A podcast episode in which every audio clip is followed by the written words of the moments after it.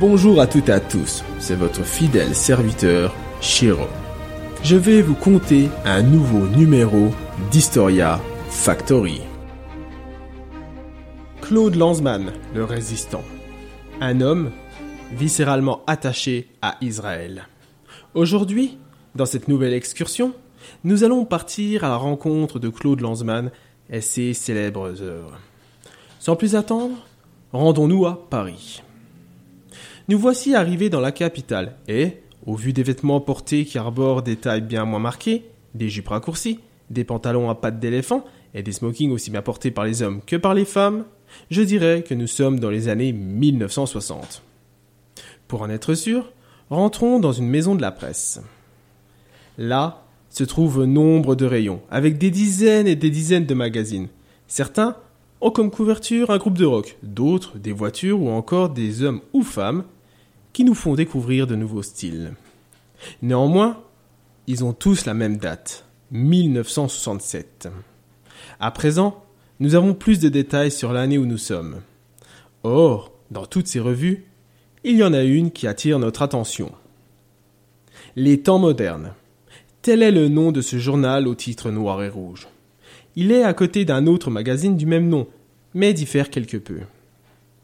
Vraisemblablement, c'est une édition spéciale sur la guerre israélo-palestinienne. Prenons-le et feuilletons-le. Après un court instant, nous voyons qui en est l'auteur, Claude Lanzmann. Cet édito est le fruit d'un travail de recherche et d'investigation qu'il a mené pendant plus de deux ans de dur labeur afin de réunir le plus d'informations possible. Car l'Israël a toujours fait partie de lui. Bien que Claude Lanzmann soit athée, il est né dans une famille d'origine juive d'Europe de l'Est le 27 novembre 1925. C'est à Bois-Colombes, dans la région de l'Île-de-France, que son père Armand Lanzmann, décorateur, et sa mère Pauline Grugeber, antiquaire, l'accueille. Ses grands-parents, immigrés, ont fui les persécutions et la misère pour venir habiter à Paris pendant la Première Guerre mondiale, où ils ont désigné comme Allemands. Cependant, le petit garçon ne vivra pas longtemps avec ses deux parents, puisque durant les années 30, le patriarche et la matriarche divorcent. Ce sera son père qui l'élèvera avec son frère cadet Jacques et sa sœur Benjamin Evelyne. Les quatre membres partiront en Auvergne, plus précisément à Brioude, où Claude y restera jusqu'en 1938. Dans cette ville, il sera entraîné à disparaître sans laisser de traces, en simulant des rafles. Lors de la Seconde Guerre mondiale, Claude Lanzmann combattra dans ce département, en rejoindra les jeunesses communistes. Là, il participera à la lutte clandestine au combat des maquis, de la Margeride, au Maumouchet, ainsi qu'aux embuscades du Cantal de la Haute-Loire. Une fois la guerre terminée, il rejoint sa mère à Paris et reprend ses enseignements. Il entamera donc un cursus de philosophie à la Sorbonne. Ensuite, c'est à Tübingen qu'il ira continuer ses études, où il initiera la littérature française et la philosophie à l'Université libre de Berlin. Claude Lanzmann ne sera pas longtemps dans cette ville et décidera de retourner en France. Il se fera embaucher comme pigiste dans différentes rédactions, France Dimanche, Elle, etc. et écrira plusieurs articles pour Le Monde. Il deviendra l'une des plumes de la revue Les Temps modernes. C'est grâce à la rencontre de Jean Co au lycée Louis Legrand qu'il pourra accéder à ce magazine. Jean Co était secrétaire de Jean-Paul Sartre de 1946 à 1957. Ainsi, Claude a pu rencontrer l'homme qui est le créateur avec Simone de Beauvoir de cet édito. Lors des années 50 et jusqu'à la fin de celle-ci, il vivra une histoire d'amour avec cette dernière.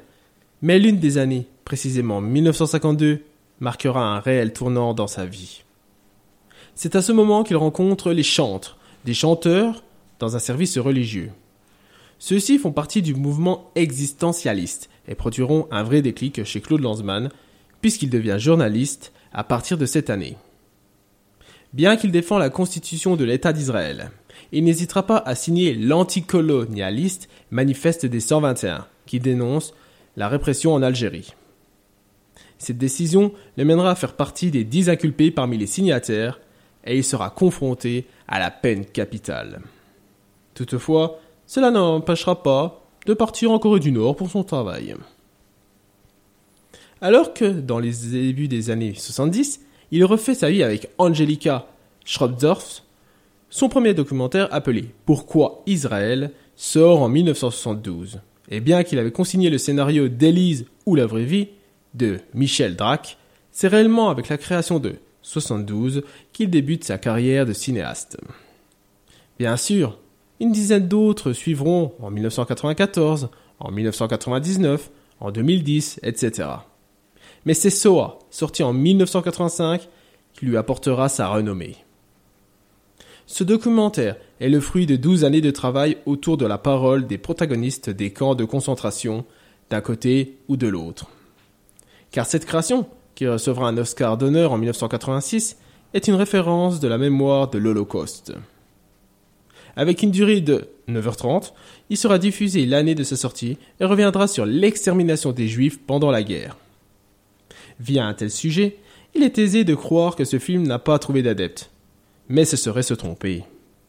Car, lorsqu'il sort, il connaît un succès retentissant et s'impose d'emblée comme un monument incontournable du 7e art. Si Claude Lanzmann a voulu marquer les esprits, il a réussi.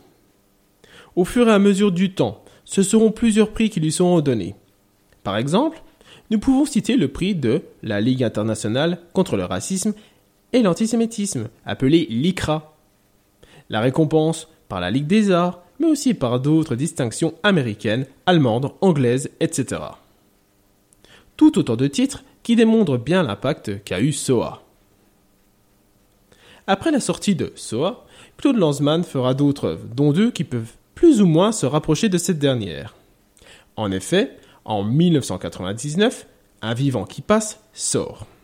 C'est un témoignage qu'il a fait lors du tournage de Soa, mais qui n'a pas pu mettre dans la création finale, tout comme Sobibor, 14 octobre 1945, 16 heures.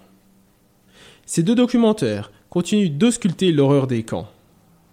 Mais l'homme n'est pas seulement un réalisateur. Parfois, il peut être le sujet d'un film. Ainsi, en 2016, Adam Benzin, un jeune réalisateur britannique, créera Claude Lanzmann, porte-parole de la SOA. L'œuvre sera diffusée sur Arte. Un an plus tard, Claude s'éloignera du style de ses précédents documentaires pour consacrer un à la Corée du Nord. Nommé Napalm, il est basé sur ses incursions faites dans ce pays en 1958, 2004 et 2015. Ce nom n'a pas été choisi par hasard, car, lorsqu'il était dans ce pays, il a vécu une brève histoire d'amour avec une infirmière coréenne. Les deux ne parlaient pas la même langue, et ne communiquait qu'avec un seul mot napalm. Peut-être est-ce là un hommage à cette femme. Mais Claude commence à avoir un certain âge. Ses derniers films sortent le 23 et 30 janvier 2018, appelés Les Quatre Sœurs. Ceux-ci parlent de quatre femmes juives de Pologne, de Hongrie et de Tchécoslovaquie qui témoignent du cauchemar qu'elle a vécu lors de leur déportation et de l'assistance de la mise à mort de leurs compatriotes. Ce seront les dernières œuvres que Claude Lanzmann fera, puisqu'il mourra le 5 juillet 2018 à Paris. Il avait 92 ans et quittera une vie chargée d'action envers l'antisémitisme et la défense d'Israël. Comme quoi, quand l'on travaille pour quelque chose qui est ancré en nous depuis toujours, nous y arriverons, peu importe le temps qu'il faudra. Claude en est la preuve, puisqu'il avait 60 ans lorsqu'il réussit à marquer l'homme. Je vous remercie de m'avoir suivi tout au long de cette histoire. Vous pouvez me retrouver sur historiafactory.fr. À bientôt, quel que soit l'endroit ou l'époque.